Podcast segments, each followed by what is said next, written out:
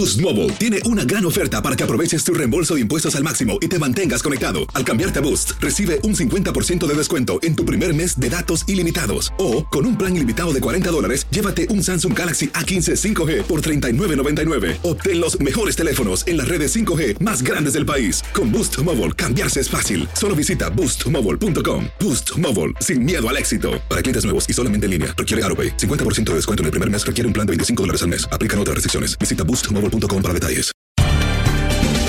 Bienvenidos al podcast de Buenos Días América, la revista radial más completa para los hispanos. Política, salud, economía, tendencia y deporte son algunos de nuestros temas. Bienvenidos.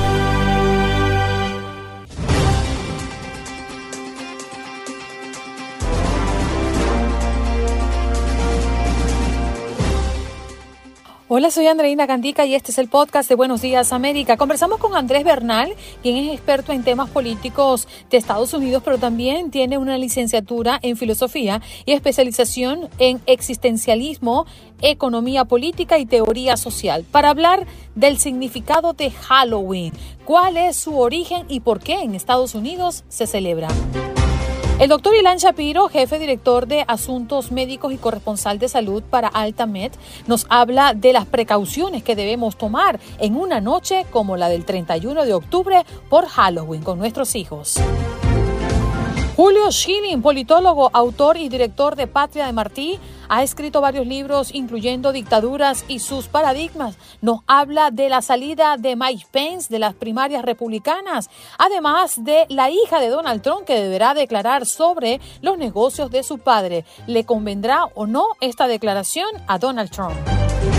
En los deportes, con Luis Quiñones, Lalo hablan de la Serie Mundial y el cuarto juego que se estará dando esta misma noche. Y Messi, que se ha llevado el balón de oro por octava vez, convirtiéndose en el único futbolista en lograrlo. ¿Qué pasó? Las noticias relevantes. Las historias destacadas. El resumen de lo más importante. Estos son los titulares. Las autoridades de la ciudad de Nueva York ultiman detalles de un nuevo refugio en Brooklyn para inmigrantes que en los últimos dos años ha puesto en aprieto su infraestructura con la llegada de más de 113 mil extranjeros, la mayoría de ellos en busca de asilo en Estados Unidos.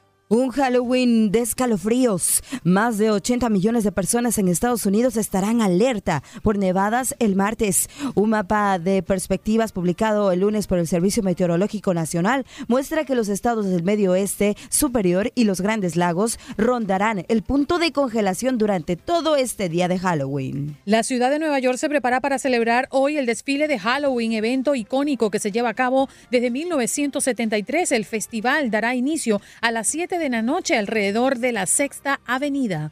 Jueza prohíbe temporalmente al gobierno de Biden cortar los alambres de púas que mandó a poner Abbott en la frontera de Texas. La semana pasada, el fiscal general de Texas, Ken Paxton, demandó al gobierno estadounidense por cortar y remover los alambres de púas cerca de Eagle Pass. Todo listo para mm, también mm, ver cómo se comportan los niños en la noche. Atención, papás y mamás. Supervisar los caramelos que reciban esta noche. Recuerden que hay una alerta por fentanilo. Y le contamos en más noticias lo que ha ocurrido en México, en el estado de Guerrero, tras el paso del huracán Otis. No se olvidaron, es el reclamo de las comunidades periféricas de Acapulco. En la comunidad Los Coyotes, en las afueras de Acapulco, viven decenas de familias que dicen haberlo perdido todo. Dionisiano está en intemperie porque los vientos del huracán se llevaron el techo de su casa y todas sus pertenencias. Los vecinos debieron salir a la autopista más cercana para pedir ayuda porque dicen sentirse olvidados. Nos vamos al sur de la Florida, en un condominio llamado Aventura. Esta familia judía recibió un sorpresivo mensaje en la puerta de su vivienda en la que se amenazaba de muerte. Incluso hay un mensaje en árabe. Hay que tomar medidas. Esto da miedo. Eso es lo que dijo un habitante del sector, según las declaraciones y el portavoz de la Liga Anti difamación que se ha reportado un incremento de un 400% desde que se desató el conflicto en Medio Oriente. Ya están abiertas las inscripciones para Medicare. Hasta el 7 de diciembre las personas con 65 años o más podrán inscribirse en Medicare. Ante esto, Dalis Arevalo, especialista en seguros de salud, recomienda verificar la red de médicos y hospitales antes de elegir un plan, así como considerar los riesgos futuros y tener a la mano la lista de medicamentos para asegurarse de que estarán cubiertos. Y en los deportes, en el tradicional Monday Night Football de la NFL, los Leones de Detroit vencieron 26 a 14 a Las Vegas Raiders.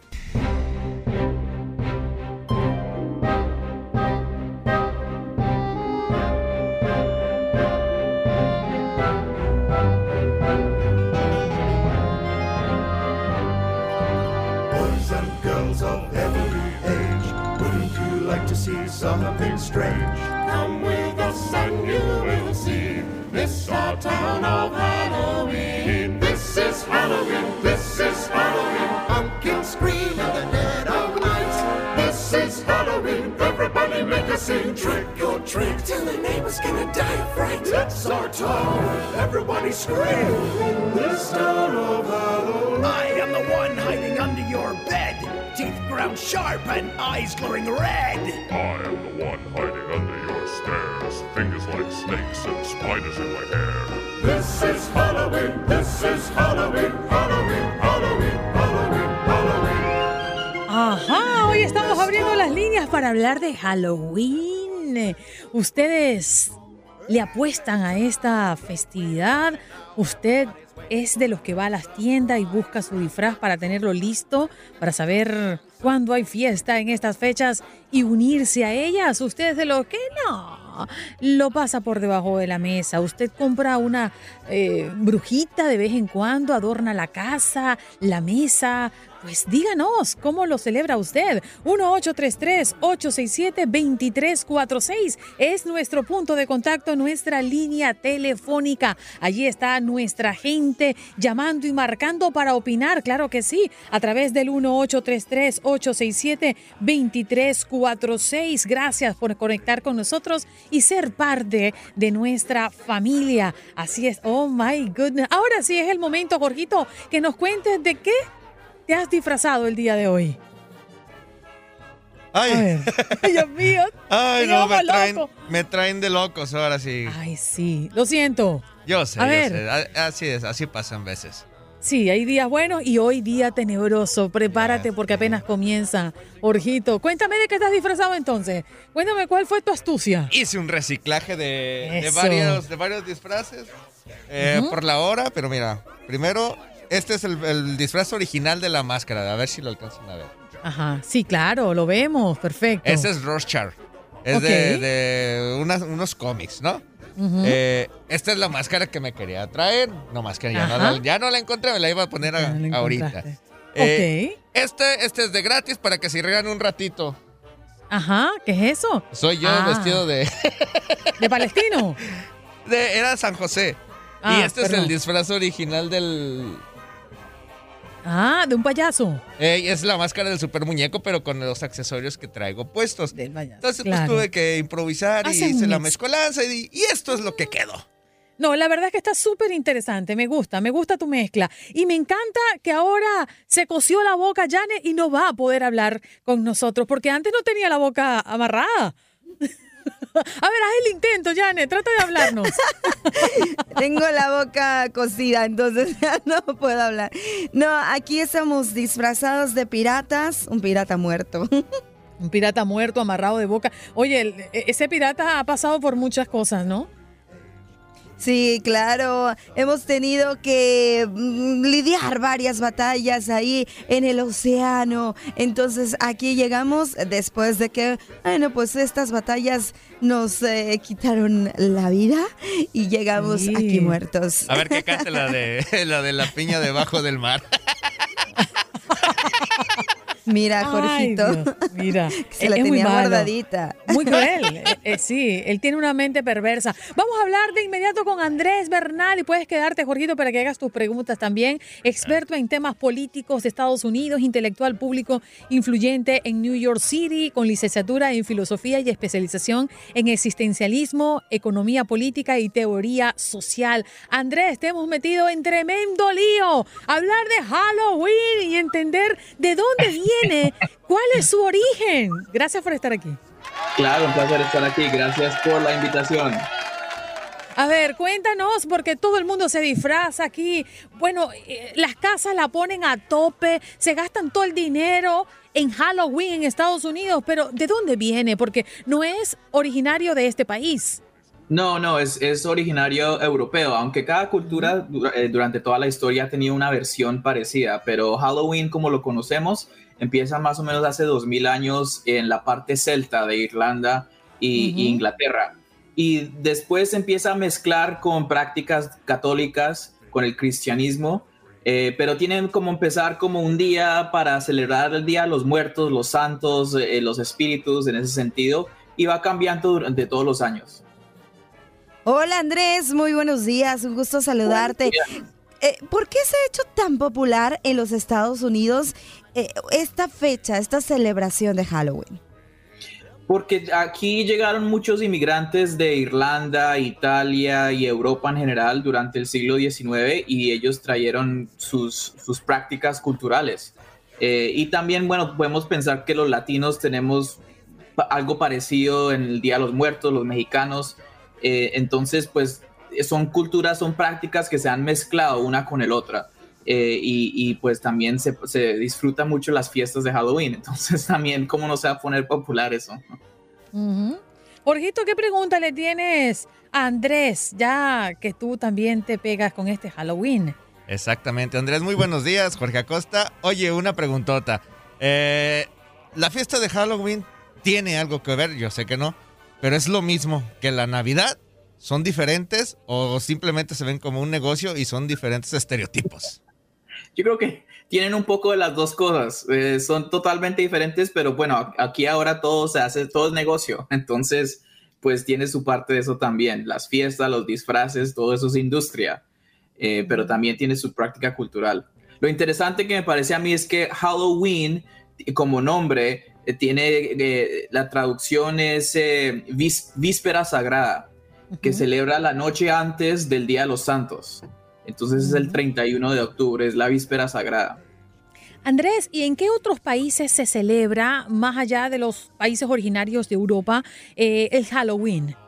Pues ahora se ha globalizado todo, entonces ahora estas prácticas se- se celebran por todo el mundo, em, eh, como también como práctica comercial y como parte de- del mundo moderno que tenemos. Y el trick or treat, es decir, esto, e- e- esta tendencia que hay y, la cultura que hay de tocar la puerta, de prácticamente amenazar a quien te abra, me das caramelo o te hago un truco amenazando a hacer algo perverso esa, esa noche en la puerta de las casas los 31 de octubre. ¿De dónde viene o cómo viene esta, esta tradición? Esa tradición se transformó en el siglo XX, más o menos en, en 1920, 30, 40, cuando fue el, eh, Halloween se fue transformando de una práctica de adultos, de hacer tricks de verdad, o sea, vandalismo hasta se, se hacía en Estados Unidos. Entonces, para cambiar un poco esa práctica, la enf- enfocaron el, el, ho- el holiday hacia los niños, eh, para hacer una práctica más de comunidad, más... eh, eh, con menos espontane- cosas espontáneas, cajos en las, en las ciudades, entonces algo un poco más de familia y, y de niños, entonces esa práctica de trick or treat se empezó a hacer. Hoy en día, Andrés, ¿tú crees que toda esta tradición se ha fortalecido, ha cambiado, se ha modificado con el paso del tiempo? ¿Es más comercial? ¿Es ya un tema más de, de diversión o de, de hacer eh, eh, travesuras? ¿O, ¿O cómo lo ves hoy en día? Yo creo que tienen, tiene dos o digamos tres fundamentos que al mismo tiempo están. Uno es el, es el comercial. Obviamente la industria de, de vender eh, eh, los disfraces, pues todo el mundo sabe que en octubre esas tiendas, las de, ¿cómo se llama? Antes era Party City, ahora es eh, Spirit. Unas tiendas que por todo Estados Unidos empiezan a tomar cuando una, cuando una, un edificio se va a la bancarrota, se abre un Spirit Halloween. Entonces, pues obviamente hay una industria muy grande de los disfraces. Pero también yo creo que le da la oportunidad a las personas de, o sea, tomar una máscara y, y, hacer esos, eh, da como una, una práctica cultural que nos deja mostrar partes de nosotros que en el día común y corriente quizás es un poco tabú no, no podemos eh, vestirnos, no podemos mostrar esas otras caras que tenemos. Eh, y también en la oportunidad de, una fiesta. Aquí pues somos muy fiesteros. Sí, y la verdad es que en los Estados Unidos, Andrés, no me dejarás mentir, mm, llega una festividad, llega una fecha conmemorativa, algo, y las tiendas se abarrotan, todo el mundo quiere comprar, todo el mundo quiere estar a la moda. El consumismo es salvaje. Sí, eh, sí, claro. Y el consumismo se ha tomado todas las, todos los días de que celebramos eh, aquí en Estados Unidos y cada vez en, el resto del mundo, en Latinoamérica también ha crecido eso, todo eso es parte de la globalización que, se ha hecho. Entonces, pues yo creo que como en Navidad, hay gente que, quiere repensar Navidad o repensar Halloween para que sea algo menos comercial, para que sea algo más comunitario eh, y, yo creo que rechazar un poco el corporativismo que se ha formado alrededor de, estos, de estas fiestas. Eh, Andrés, eh, otra preguntita, mira, voy enfocado en lo mismo que te pregunté hace ratito. Aquí en México eh, apenas se está metiendo lo de Halloween. Lo vemos como el precopeo del 2 de noviembre, que es el Día de Muertos para nosotros. pero mucha gente lo, lo, empieza a ver de otra manera. Yo lo veo como un simple diversión. pero ¿por qué? Y lo digo con mucho respeto. ¿Por qué esas personas lo empiezan a ver de manera religiosa? Pero sí celebran la, Navidad. Y lo estoy diciendo con mucho respeto. Sí, claro, pues tiene orígenes religiosos, aunque se ha secularizado totalmente desde, desde el siglo XIX y siglo XX. Yo creo que para algunas personas lo que tiene que ver con disfraces, con fantasmas, con todo eso que se, se celebra en Halloween, pues lo puede hacer a, ciertas personas un poco incómodo. Eh, pero bueno, como tú dices, Navidad también tiene su, su origen religioso. Eh, tiene que ver con celebrar y entender cosas que, que tienen incertidumbre, que no entendemos. Halloween, ¿sí? La muerte, qué pasa, eh, los espíritus, que tiene, tiene su como símbolo metafórico. Eh, y que pensar que, que, pueden existir los recuerdos de las personas, lo, que nos da miedo. También eh, parte de, la cultura de Halloween aquí es ver películas de miedo. Y yo creo que todo eso eh, nos muestra y refleja ciertas ansiedades que podemos tener en nuestras comunidades, en la sociedad moderna, todo eso. O sea, en los 80 se volvieron muy populares películas de miedo como Friday the 13th, como eh, Nightmare eh, on Elm Street, el mismo Michael Myers y la película Halloween. Esas películas todas tienen que ver con los suburbios y la ansiedad que se vivió en los suburbios en Estados Unidos durante los 70, los 80, los 90 en, en unos sectores que no eran muy diversos, donde se mostraba al país que era la utopía, lo perfecto en los suburbios, pero en realidad eh, había mucha tensión social en estas áreas. Entonces la película de miedo es una manera de manifestar y mostrar esa ansiedad que existe, que, que existe, que tenemos todos. Comparto con ustedes algunos datos interesantes porque la National Retail Foundation pronostica que el gasto en Halloween en este 2023 alcanzó un récord de 12.200 millones de dólares, superando el récord del año anterior de 10.600 millones de dólares. Si bien Halloween puede no presumir ¿no? la extravagancia eh, de la Navidad, por ejemplo, ni las fiestas em, que podría ser también eh, el Día de Acción de Gracias, Thanksgiving, pero sí de hecho, estiman que cada persona en los Estados Unidos se gasta 108 dólares, al menos en este año 2023, para festejar Halloween. Andrés, gracias por estar con nosotros. Qué barbaridad, ¿no?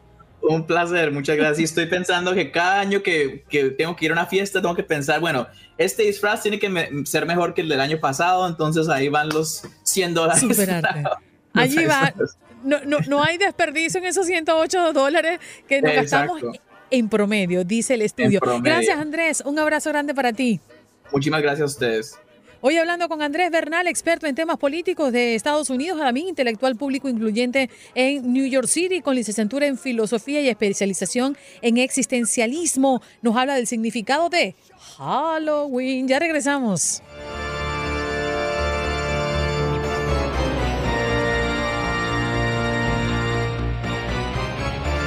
A mí me gusta la de thriller para que bailarla. Doctor Ilan Shamiro ya está con nosotros. Good morning in the morning. ¿Qué pasó con su disfraz? Eh, eh, tuvimos un pequeño problema. Este, está en la lavandería. Eh, ¿Lo ha usado no mucho? Será para, para el próximo Halloween. No, te preocupes, prometido para el próximo Halloween. Seguro, doctor. Muy buenos días. Gracias por estar con nosotros. Sé que es muy temprano para usted a esta hora, pero era muy importante conversar eh, con un profesional como usted porque ya hablábamos un poco del origen del Halloween, pero tenemos que estar muy atentos a nuestro día a día. ¿Qué riesgos pueden correr nuestros niños a la hora de tocar la puerta y recibir dulces esta noche? Yo les quiero hacer una pregunta primero. ¿Cuál es el problema más fuerte que nosotros tenemos con los niños en la noche de brujas? ¿Será la parte de los dulces? ¿Es la parte de alguna otra cosa? ¿Qué creen ustedes que es? Yo creo que estar en contacto con extraños. Este es uno, es Sí. real, pero no es el más común. Eh, ¿Cuál es el más eh, común? El, el después de todo el dulce que le queda en casa para comérselo. E- Ese es en, la- en el top 5, definitivamente, pero el más importante que nosotros tenemos son los accidentes automovilísticos. Oh. De hecho, al momento que salen los niños a la calle y ese horario entre 6 y 9 de la noche es justamente lo más común que yo veo en urgencias y en emergencias y los que realmente nos tienen que tomar en cuenta. Entonces, antes que nada y empezando con, los, con esto es, asegúrense que los disfraces de sus hijos tengan lucecitas y que estén bien iluminados o que tengan cintas reflectoras, o sea, algo que, algo que llame la atención. Que se vea, doctor. Que se vea. Exactamente. Eso es lo que realmente les va a ayudar muchísimo. En cuanto a los dulces, tenemos que hacer dos cosas importantes. Uno es que la verdad, los dulces tienen dos problemas. La parte de las calorías, como lo mencionabas, y también la parte, lógicamente, de que nos están dando unos extraños y no queremos sorpresitas. Realmente la cantidad de calorías que nosotros necesitamos es bien poquita para el día y para nuestros niños. Entonces, el primer consejo es asegúrense y avísenle a sus niños desde un principio que tenemos que revisar todos los dulces al llegar a casa. O sea, quiere decir que no se pueden estar así como echando el monchis en medio de, la caminata, nada de eso. Nos- lo ponen en su bolsita y después, con la luz y supervisión del padre o del familiar, revisamos justamente esos dulces. Con la regla de que si en dado caso que hay algún paquetito que esté medio abierto, que en dado caso que algo no nos lata, lo tiramos. Punto. Doctor, buenos días, un gusto saludarlo. El fentanilo, el fentanilo que está tan preocupante. Hoy en día eh, sabemos que hay muchos dulces que ya a- a- están con fentanilo. ¿Cómo hacer para detectar eh, si es que eh, le dieron a nuestros hijos algún dulce que contenga pues esta sustancia? Y también eh, pues el simple hecho de, de dárselo a veces ya es peligroso, ¿no? El que esté en contacto.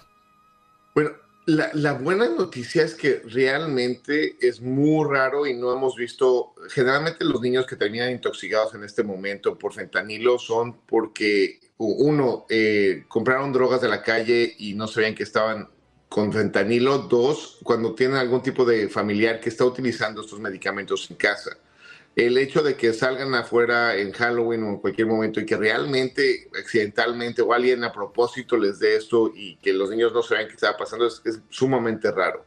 Entonces, esa es la primera cosa. Sabiendo eso, sí hay que el fentanilo lo han hecho mucho más atractivo y lo están utilizando en otras drogas más para que sea más, más o sea, que se, que se venda mejor, para, como lo llaman ellos. Pero generalmente no tratan de hacerlo con los niños, lo tratan de hacerlo con los adultos para que sea un- un- una mercadotecnia que no entiendo eh, mucho más abierta para eso. Entonces, cuando están con los niños es muy difícil realmente saber si contiene algo que pues, como fentanilo o alguna otra droga, al menos que vayamos a buscar un laboratorio y que le hagamos el testing. Entonces, si realmente estamos muy preocupados, hay que ir solamente a casas que conocemos, en nuestros, con, lo- con los familiares que conocemos, y asegurarnos de que si tenemos alguna duda de cualquier dulcecito, hay que tirarlos. Y muy importante, nosotros como padres tenemos que estar ahí.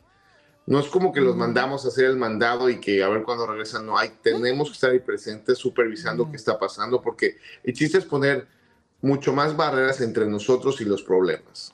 Sí, estoy muy de acuerdo con usted y, yo el año pasado que el tema del fentanilo estuvo muy, pero muy fuerte, eh, llegamos con, con el bol y lo eché todo a la basura. Yo no me detuve a estar revisando, nada.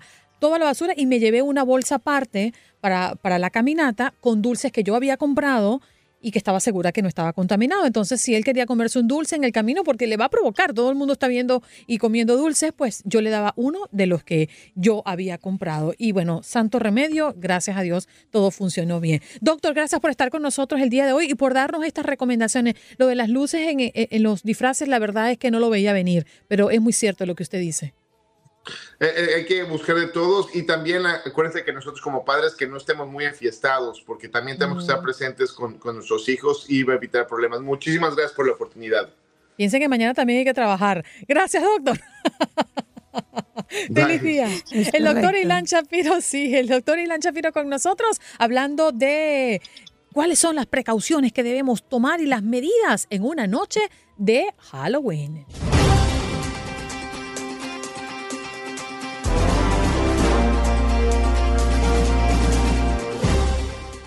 Bien, nos vamos de inmediato a saludar a nuestro próximo invitado. Vamos a hablar de política, vamos a hablar de lo que está ocurriendo en el Partido Republicano. Julio Schilling, politólogo, autor y director de Patria de Martí, ha escrito varios libros, incluyendo Dictaduras y sus paradigmas. Julio, gracias por estar con nosotros esta mañana. Un placer, Andreina, Janet y Jorge, de estar con ustedes y, y las felicito por el los disfraces tan, tan bonitos que, que tienen los tres. Muchas gracias. Miren, aquí van los aplausos. Bueno, vamos a hablar. me voy a poner una cosa de esa de tapaojo del zorro, pero no, no lo encontré por ninguna No lo parte. encontró. E, Ese es el salvavidas que usted Sí, tiene por allí. Exactamente, es uno, uno con una, como la careta, uno debe ponerse algo rápido. Nunca falla. Bueno, Julio, vamos a hablar un poco de lo que está pasando de cara a las primarias republicanas, porque la salida de Mike Pence, ¿cómo estaría afectando o beneficiando a Donald Trump? Mira, la, eh, la candidatura de, de Mike Pence realmente no estaba eh, atrayendo mucho, mucho movimiento dentro de la base eh, eh, republicana, o sea, no va a tener eh, mucho, no va a causar muchas olas. todavía queda Chris Christie en cuanto tal vez a poder recoger algunos de los votos, de los votantes, mejor dicho, de, de Mike Pence. Pero la realidad es que esta primaria está básicamente decidida en el sentido del votante republicano eh, expresado eh, eh, de manera extraoficial por las encuestas de su preferencia por Donald Trump y todos los juicios y todos estos problemas que está enfrentando eh, producido por el Departamento de Justicia de- del presidente Biden, solamente ha elevado su popularidad. O sea que si la idea era de alguna manera distanciar a votantes republicanos de, Donald Trump, no, no, no lo ha logrado. Y el despido de, de Mike Pence es evidencia de que realmente no, en ningún momento recogió fuerza su candidatura. Julio, buenos días. Con esto entonces Salud. se fortalece Donald Trump y, y cómo van las cosas con él porque todo parece indicar también un aliado eh, en la Cámara de Representantes, un aliado Donald Trump llega a ser el presidente. Eh, todo esto indica que va fortaleciéndose cada vez más Donald Trump. Correcto, correcto. Mira, y estamos viendo eh, no solo entre republicanos, o sea, eh, votantes eh, moderados, independientes, una preocupación de ver que existe un sistema de justicia de, de- del doble, doble raso, o sea, que se aplica en- con gran rigor solamente en un, un sector de la población y no, y no hacia otros. Y en la clase política, pues eh, el caso de Donald Trump tipifica, tipifica eso. Eh, Mike eh, Johnson eh, realmente yo creo que recoge eh, el pulso del partido republicano en, su mejor esencia, en el sentido de que es una persona muy capacitado y representa de nuevo ese sector que en el sentido de, la, población que mejor representa al Partido Republicano de hoy, o sea, conservador, em, con base de, fe eh, cristiana, eh, adhesión a valores judeo-cristianos, eh, en defensa de responsabilidad fiscal, de modo de que yo creo que el Partido Republicano, a pesar de, realmente unas semanas terribles de, indecisión y luchas internas, parece que haberse unido tras la figura de Mike Johnson. Mm. Ahora hay una gran expectativa porque de hecho el próximo viernes estaremos viendo a la hija de Donald Trump hacer su declaración, Ivanka Trump, que durante meses ha tratado de evitar, Julio, ser citada como testigo en el juicio que se realiza en Nueva York contra su padre. ¿Esto qué podría estar generando dentro del Partido Republicano a propósito de lo que tenga ella que declarar sabiendo que no puede mentir? Mira, a nadie le gusta ir delante de un eh, de una corte y ser testigo por todas las implicaciones que hay. Pero el gran problema de esto, eh, Andreina y Janet, es que, y yo creo que lo refleja eh, las encuestas y el pulso popular de los Estados Unidos, y eso es que todo esto son juicios políticos más que otra cosa para descarrilar una candidatura, porque tienes eh, cada vez más evidencia montada contra no solo el hijo del presidente, eh, sino el propio presidente y quien, eh, quien la institución que está encargada de presentar cargos es el Departamento de Justicia, que es, según lo ven muchos, un mero brazo extendido de la administración actual. Entonces, el tener la hija del presidente, el, el caso de Nueva York en particular, que busca expropiar eh, al, presidente y a su familia. Los críticos han sido abundantes hasta la ACLU, que es una organización, eh, podemos decir, de izquierda que defiende los derechos civiles, eh, ha defendido a Donald Trump y criticado la orden de censura que tiene sobre él. Entonces tienes realmente una mayoría del país muy disgustado con las cosas que están viendo. Y entonces, pues el tener la hija del presidente que se ha distanciado bastante de la política, incluso cuando Donald Trump era presidente, eh, es algo eh, muy, muy lamentable que le hace un daño a, a la democracia norteamericana de una manera extraordinaria. Julio, pero hay varios juicios los que pesan en contra de Donald Trump actualmente y que, bueno, pues en los próximos meses vamos a continuar viendo, ¿no? Cómo se desarrolla todo esto.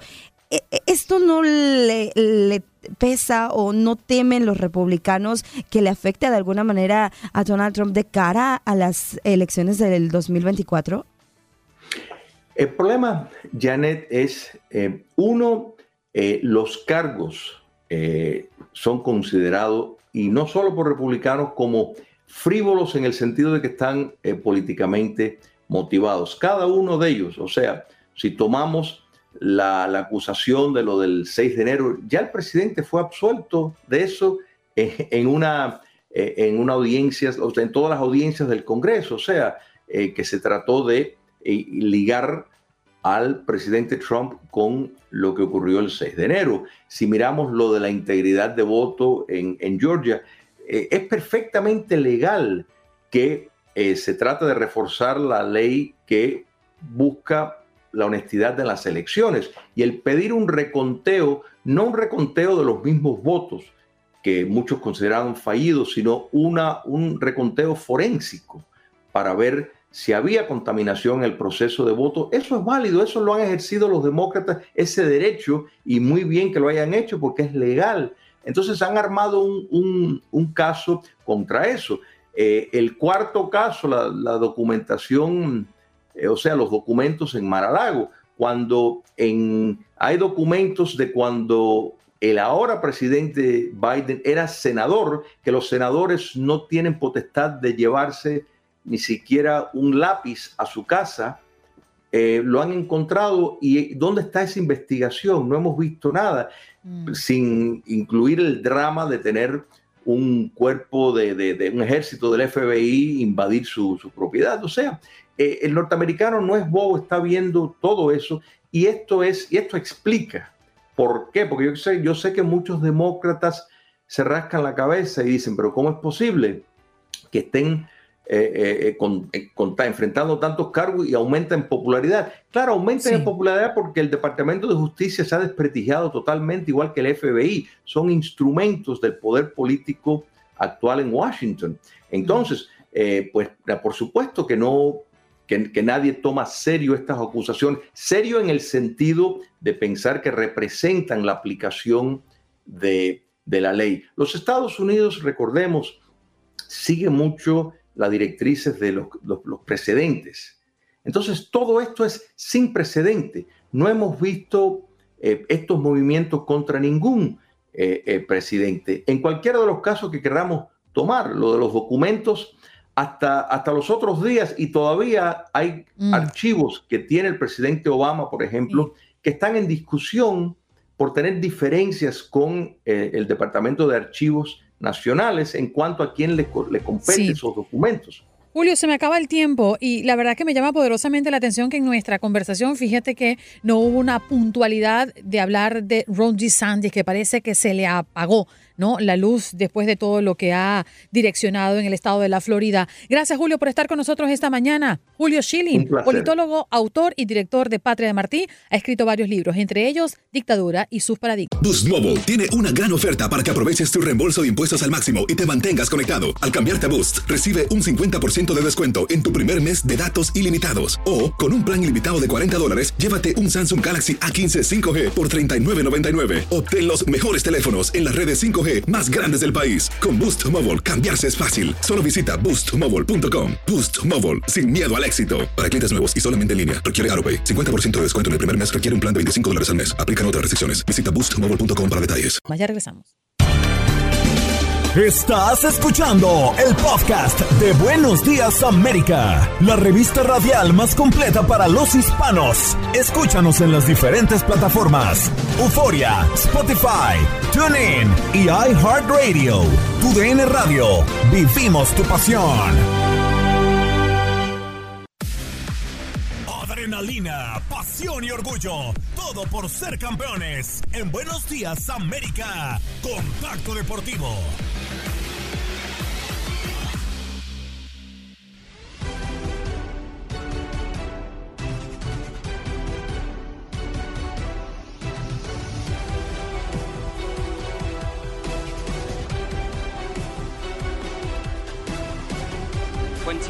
Ballon d'Or France football footballer is Lionel Messi. David Beckham y el balón de oro es para Lionel Messi.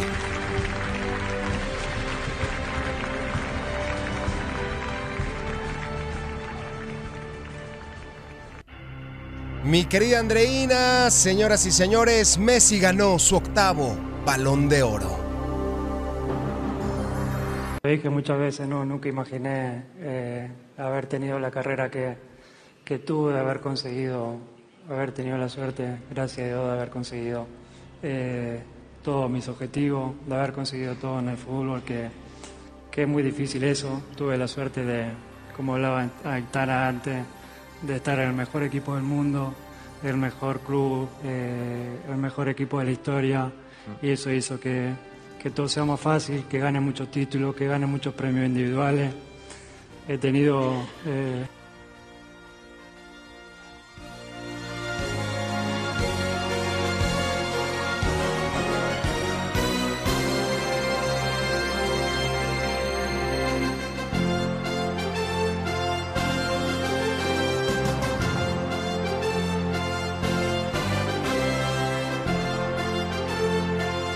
Lionel Messi hace historia, levanta su octavo balón de oro, mi querida Andreina, por todo lo alto, se consolida como el mejor futbolista que ha visto el planeta Tierra.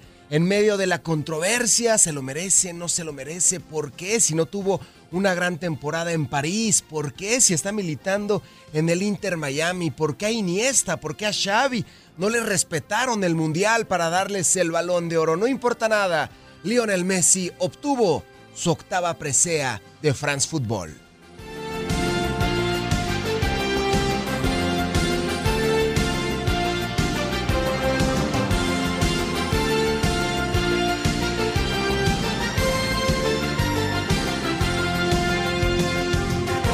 El astro argentino, el, el, astro argentino en medio de toda la celebración extraña al Barcelona. Con la otra pregunta, obviamente que, sí, que, sigo eh, al Barcelona como, como lo hice siempre y lo voy a seguir haciendo porque es el, eh, el club al que, al que amo y voy a amar toda mi vida. Eh, creo que tiene un, un, gran, un gran equipo, que tiene grandísimo jugadores, que tiene una mezcla de jugadores jóvenes y, veteranos muy, muy buena importante. Eh, después en el fútbol pueden pasar muchísimas cosas porque en un año eh, puede haber bajas, inconvenientes, pero creo que, el Barça está, está preparado para poder pelear por esta Champions. Sí, vuelvo a repetir, el Barça es el mejor equipo del mundo porque es, es especial ese club, es diferente eh, a todo y, sí, el hecho de haber estado ahí tantos años y haber tenido compañeros tan buenos hizo que, que yo gane tanto los premios, muchos premios individuales también.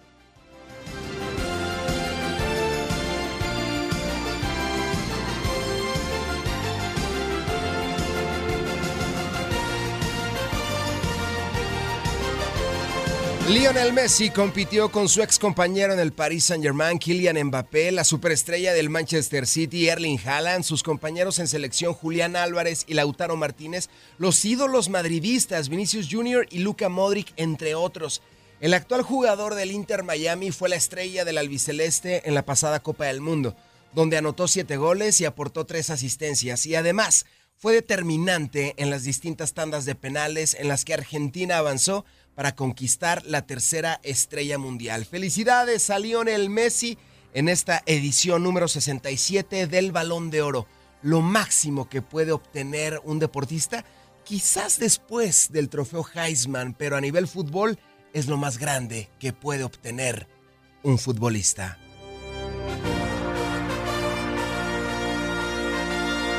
Andreina, ¿qué te pareció esta celebración? ¿Qué te pareció este galardón que obtuvo Lionel Messi? Enhorabuena, ¿lo merecía?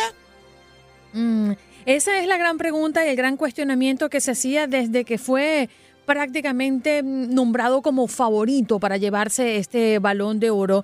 Yo creo que por una parte y por lo hecho en el Mundial, claro que sí, ¿no? Creo que levantando la Copa del Mundo, de hecho el único título que le faltaba a Messi y siendo el jugador determinante por el cual Argentina pudo ganar la Copa del Mundo, sí, pero recordemos que este es un premio en combinación a lo que haces en ese periodo de tiempo, en ese año previo a la entrega de la, del balón de oro. Y, y sí, eh, eh, creo que el cuestionamiento es válido estando en un club donde eh, pues la liga no es competitiva, donde fue eliminado de los playoffs, donde realmente no, existen números destacados de Messi, más allá de haber conseguido una, un título en ese corto periodo de tiempo estando con el Inter Miami, creo que allí es donde cabe realmente la discusión. Em, no se lo hubiese dado a Messi,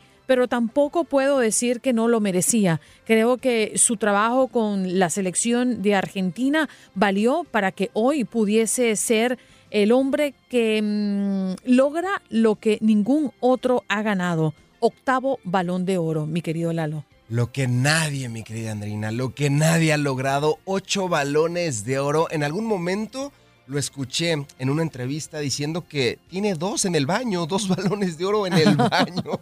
No sabe dónde ponerlos de tantos que tiene Lionel, Lionel, Messi, pero lo dijiste de forma perfecta. Tantos, tantos logros que ha obtenido a nivel personal y ahora marca la historia porque ningún futbolista ningún futbolista que no milita en el fútbol europeo había conquistado el balón de oro. Y ahora Messi con el Inter Miami lo conquistó.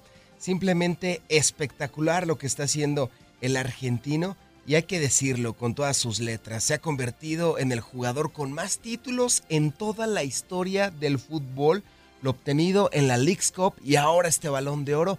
Nadie en el mundo tiene tantos premios y tantos títulos como Lionel Messi.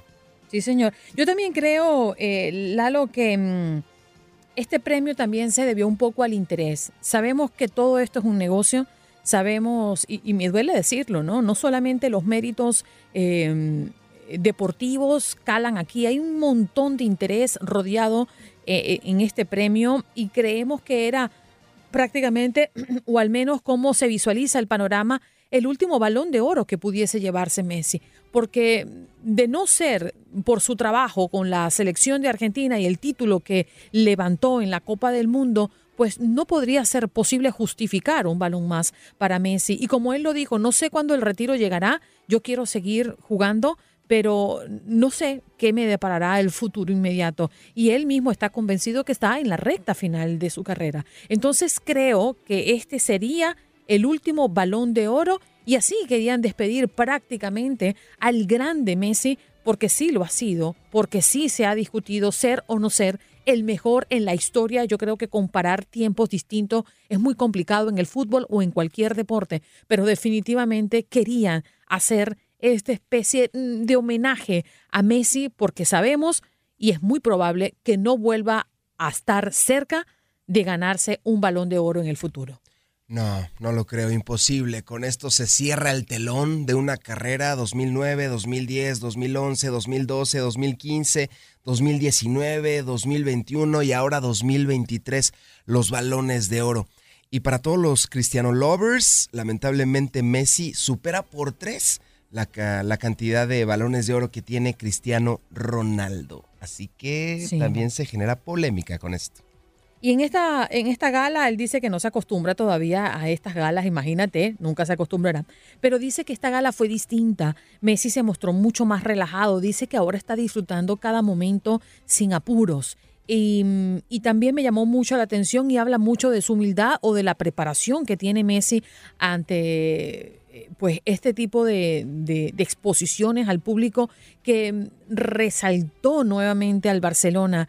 Eh, habló de extrañar al Barcelona y al club que lo vio nacer y que lo hizo. Y yo creo que eso es un, toque de humildad que mm, el mundo agradece. ¿no? El, más allá de que no esté en el club, más allá de salir como salió Messi del club, eh, creo que es muy bonito que agradezca, que mire para atrás y sepa y reconozca de dónde vino Lalo. Exactamente, sus orígenes. Gracias al Barcelona, él es lo que es hoy, un tremendo futbolista con toda su familia, con Antonella, con sus tres pequeños. Se le vio feliz, se le vio pleno, lo vemos en las fotografías, en los videos, a la distancia y creemos que tiene la vida perfecta. Y cómo no, ha sabido labrar una carrera de éxito dentro y lo más difícil para un futbolista de esta magnitud, fuera de la cancha también. Fanáticas y fanáticos a los deportes, bienvenidas y bienvenidos. Vamos a hacer enlace a unos metros del Chase Field. Se encuentra nuestro compañero y amigo Luis Quiñones. Luis, ¿cómo estás? Un placer saludarte. Hola, ¿qué tal, mi estimado Lalo? Muy buenos días. Qué gusto saludarte a ti, a la gran audiencia de Buenos Días América. Efectivamente, acá en Phoenix, Arizona, donde ayer se llevó a cabo ya el juego número 3 de la Serie Mundial con victoria otra vez para el equipo visitante. Sí, señor. Los Rangers de Texas se llevaron el triunfo, pizarra final de tres carreras por una para colocarse ya 2-1 al frente en este clásico de otoño, en esta Serie Mundial. Así que siguen con esa tendencia, Lalo, los Rangers, de ganar como visitante en esta postemporada. De hecho, ya es un nuevo récord para la historia de las postemporadas, logrando nueve victorias de forma consecutiva ya en, la actual postemporada, superando, ellos habían igualado ya los ocho triunfos de los Yankees de Nueva York de 1996 y bueno, ahora implantan un nuevo récord con esas nueve victorias consecutivas de visita en postemporada. Efectivamente ha sido una postemporada, una serie mundial de los visitantes. ¿Qué pasa? ¿Consideras que esto ya se consumó o todavía los Diamondbacks tienen una oportunidad? No, no, no creo que esté decidido esto, mi estimado Lalo. Creo que todavía que hay que seguir jugando al béisbol, sin lugar a dudas. Eh, este resultado de ayer 3 por 1, un juego bastante cerrado, bastante disputado, donde marcó diferencia sin dudas el jonrón que conecta en el tercer capítulo Corey Seager. Pero si hablamos de Corey Seager, hay que también irnos ya para las postrimerías del encuentro, donde en el octavo episodio eh, realiza un gran fildeo ahí en el campo corto para una jugada de doble play que termina salvando la labor en definitiva de, de Haroldi Chapman. Así que sin dudas, eh, ayer coincidíamos que Corey Seager debe ser el jugador más valioso de ese juego de ayer, de ese tercer juego de la Serie Mundial. Un juego que, digamos, se desarrolló con algunos contratiempos, podemos decirle de alguna manera, para el equipo de los Rangers de Texas, empezando con la salida anticipada de Max Scherzer en el cuarto inning. Él completa las tres entradas y cuando sale a lanzar para el cuarto episodio tiene que salir. Vemos que sale Bruce Bochy, el manager de los Rangers, a pedirle la pelota a Max Scherzer y ya después se reportaba que tuvo que abandonar el juego por rigidez en la espalda. Después otra vez veíamos el susto porque uno de los hombres que le ha respondido a Bruce Bochy desde el bullpen, me refiero a Josh Sports, también presentó algunas molestias, finalmente pudo seguir en el juego, no sin antes pasar por una revisión, pero se pudo mantener. Y ya lo que sí es una mala noticia fue el tema de Adolis García, el cubano MVP de la serie de campeonato. Igualmente lo vimos primero hacer un tiro al home plate y ya después haciendo un swing se ve que tiene una molestia en uno de sus laterales e igualmente tuvo que abandonar el juego de pelota a Dolis García, que esta sí sería una baja importantísima. Hoy esperaremos, me imagino, eh, viendo cómo evoluciona. El propio manager Bruce Bochy ayer en la conferencia de prensa dijo que están siendo optimistas de cara a la situación con Adolis García. Pero bueno, fueron dos, dos temas en cuanto a lesiones que se dieron ayer muy puntuales durante el juego de pelota.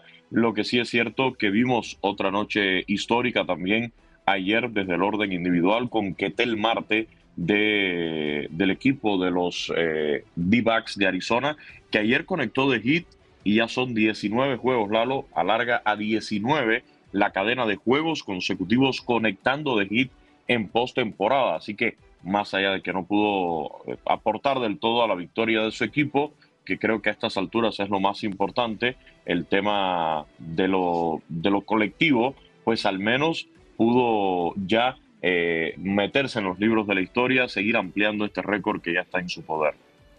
Luis, recuerdo que hace un par de años los Rangers le ofrecieron un contrato cerca de 325 millones de dólares, ¿correcto? Por 10 temporadas a Corey Seager. En ese entonces confiando en que el pelotero les fuera a dar una serie mundial. Ahora, dos años después, se está convirtiendo en realidad. No, imagínate, eh, recordemos que en el juego 1, en el noveno inning del juego 1 es el que conecta el run para empatar ese juego de pelota.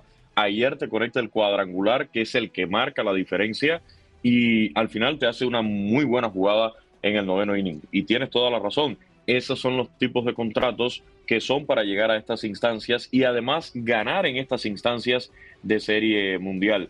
Fíjate que no solamente fue Corey los, eh, los Rangers de Texas sacaron la billetera y la sacaron en serio, por ejemplo, con el contrato que le dieron a Jacob de Grom, que lamentablemente no lo pudieron usar ya durante el resto de la temporada por cuestiones de lesión, pero sí es un equipo que ha hecho inversiones, sí es un equipo que le ha invertido, que ha gastado y por eso está aquí. Revisando ya para el juego de hoy, mi estimado Lalo, en el juego 4 hoy martes, el encargado de abrir por los Rangers será el zurdo Andrew Haney, mientras que por los D-backs iniciaría el zurdo Joe Mantiplay en lo que será un juego de bullpen. ¿eh? Eh, esto sí es muy llamativo en, en, Serie Mundial ver un juego de bullpen, o sea, estos dos lanzadores los vamos a ver por una o dos entradas cuando más abriendo el juego y ya después vendrán un relevista detrás de otro. Eh, algo muy llamativo, repito, habría que buscar en la historia de, las series mundiales. Si tenemos algún antecedente, creo que sí hay algunos, pero sí vamos a tener hoy ya anunciado un juego de bullpen o de openers, como le llaman por ahí. Como detalle, como cábala, como cábala, en la historia de las series, al mejor de siete juegos, ha estado empatada a una victoria por bando, el que ha ganado el juego 3, o sea, los Rangers de Texas, ha llegado a eliminar a su contrincante en 68 de 99 ocasiones, lo que nos da ahora un porcentaje, si nos guiamos por ese dato, por esa cábala, del 69% de probabilidades para los Rangers de llevarse la Serie Mundial. Los que han ganado como visitante, para cerrar un poquito más esa estadística, el tercer juego, que siguen siendo el ejemplo de los Rangers de Texas, han sido ganadores de la serie en el formato actual 29 de 39 ocasiones, o sea, un 74% de probabilidades tendría entonces de victoria el equipo de los Rangers de Texas después de haber ganado el juego de ayer.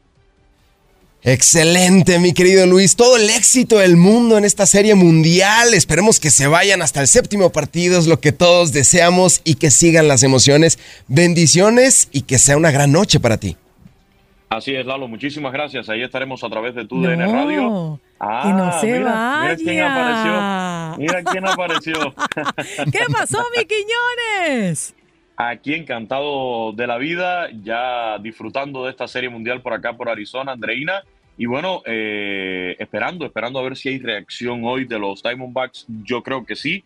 Es un equipo que ha mostrado poder reaccionar ante estas situaciones. Tú estás muy serio hoy, andas como muy formalito tú. Estás buscando Estamos una brujita, tranquilos. aprovecha que esta noche salen. ¡Oh, no, Luisito! Ya veo, ya Estás veo, pendiente de una veo. bruja, ya lo sé. Mira, yo me imagino que el estadio va a estar bueno esta noche, porque siendo No. Halloween, seguramente mucha gente se va a ir disfrazada. Seguramente algunos por ahí se pondrán su careta. Hay que decirle a- al de seguridad que el Beto Ferreiro y Víctor Sosa no son máscaras, que son las caras de ellos. no es que, que le manden a quitarse la careta. No, no, no, espérate, aguanta. Son sus caras, no, no se preocupe. Eh, Extraordinario. no, sí, a- ayer repleto el estadio, ¿eh? Ayer fueron más de 48 mil fanáticos aquí en el, en el Chase Field. Y me imagino que hoy por el estilo, eh, ayer se tomó de hecho como detalle la decisión de jugar con el techo abierto a última hora, unas dos horas antes del juego, vimos que comenzaban a abrir el, el techo del, del Chase Field y eso es una decisión que siempre hay que aclararla, la toma MLB. MLB revisa el Mm. clima y dice con el techo abierto y simple y llanamente los clubes tienen que acatar la decisión. Luis, qué buen dato nos acabas de dar. Cuando se espera un pronóstico positivo de... te decía que habías tratado un punto muy interesante, el tema del techo, que era una decisión Sí. de la MLB, pero cuando se tiene previsto eh, lluvias ese día, Ajá. probabilidades pocas inclusive, ¿se tiene que arrancar el juego con el techo abierto No, o con el techo cerrado eh, en este caso? Perdón. Con el techo cerrado. sí. Y, y lo normal Pero acá desde el en Phoenix, comienzo. Arizona, desde el comienzo, sí. De hecho, ayer, eh, ayer se empezó a abrir el techo dos horas antes. O sea, a las 3 de la tarde, hora de aquí de Phoenix, el juego era a las 5. Nos percatamos de momento porque lo hace, eh, eh, estos techos abren de una manera muy sigilosa, muy silenciosa, así como cuando uno llega un poquito tarde a la casa, que abre la puerta así sigilosamente. Así abre el techo de, de estos estadios. Y sí, eh, es una decisión que toma MLB, por supuesto, con un pronóstico del tiempo, del clima muy exacto para que no haya ningún tipo de contratiempos durante el juego. La verdad, la temperatura ha estado muy agradable estos días acá en Phoenix, nada de calor, se siente una temperatura sabrosa, un poquito incluso hasta de frío ya en la noche, pero sí, eh, hoy esperaremos, pero repito, es una decisión que ya toma MLB bien pegadito al juego, la de jugar con el techo abierto o cerrado. Me gusta más la perspectiva ¿no? de- del techo abierto, Claro. aunque sabemos que en caso de haber calor o algún riesgo de lluvia, la decisión va a ser cerrarlo. Y por cierto, rapidito para que no se nos quede, ayer también se dio a conocer el ganador del premio Roberto Clemente y fue Aaron Judge de, de los Yankees de Nueva York, el ganador de este premio que es el más prestigioso en el orden individual, donde se reconoce la labor altruista eh, con la comunidad y también filantrópica de los jugadores de grandes ligas, así que Aaron Judge lo ganó.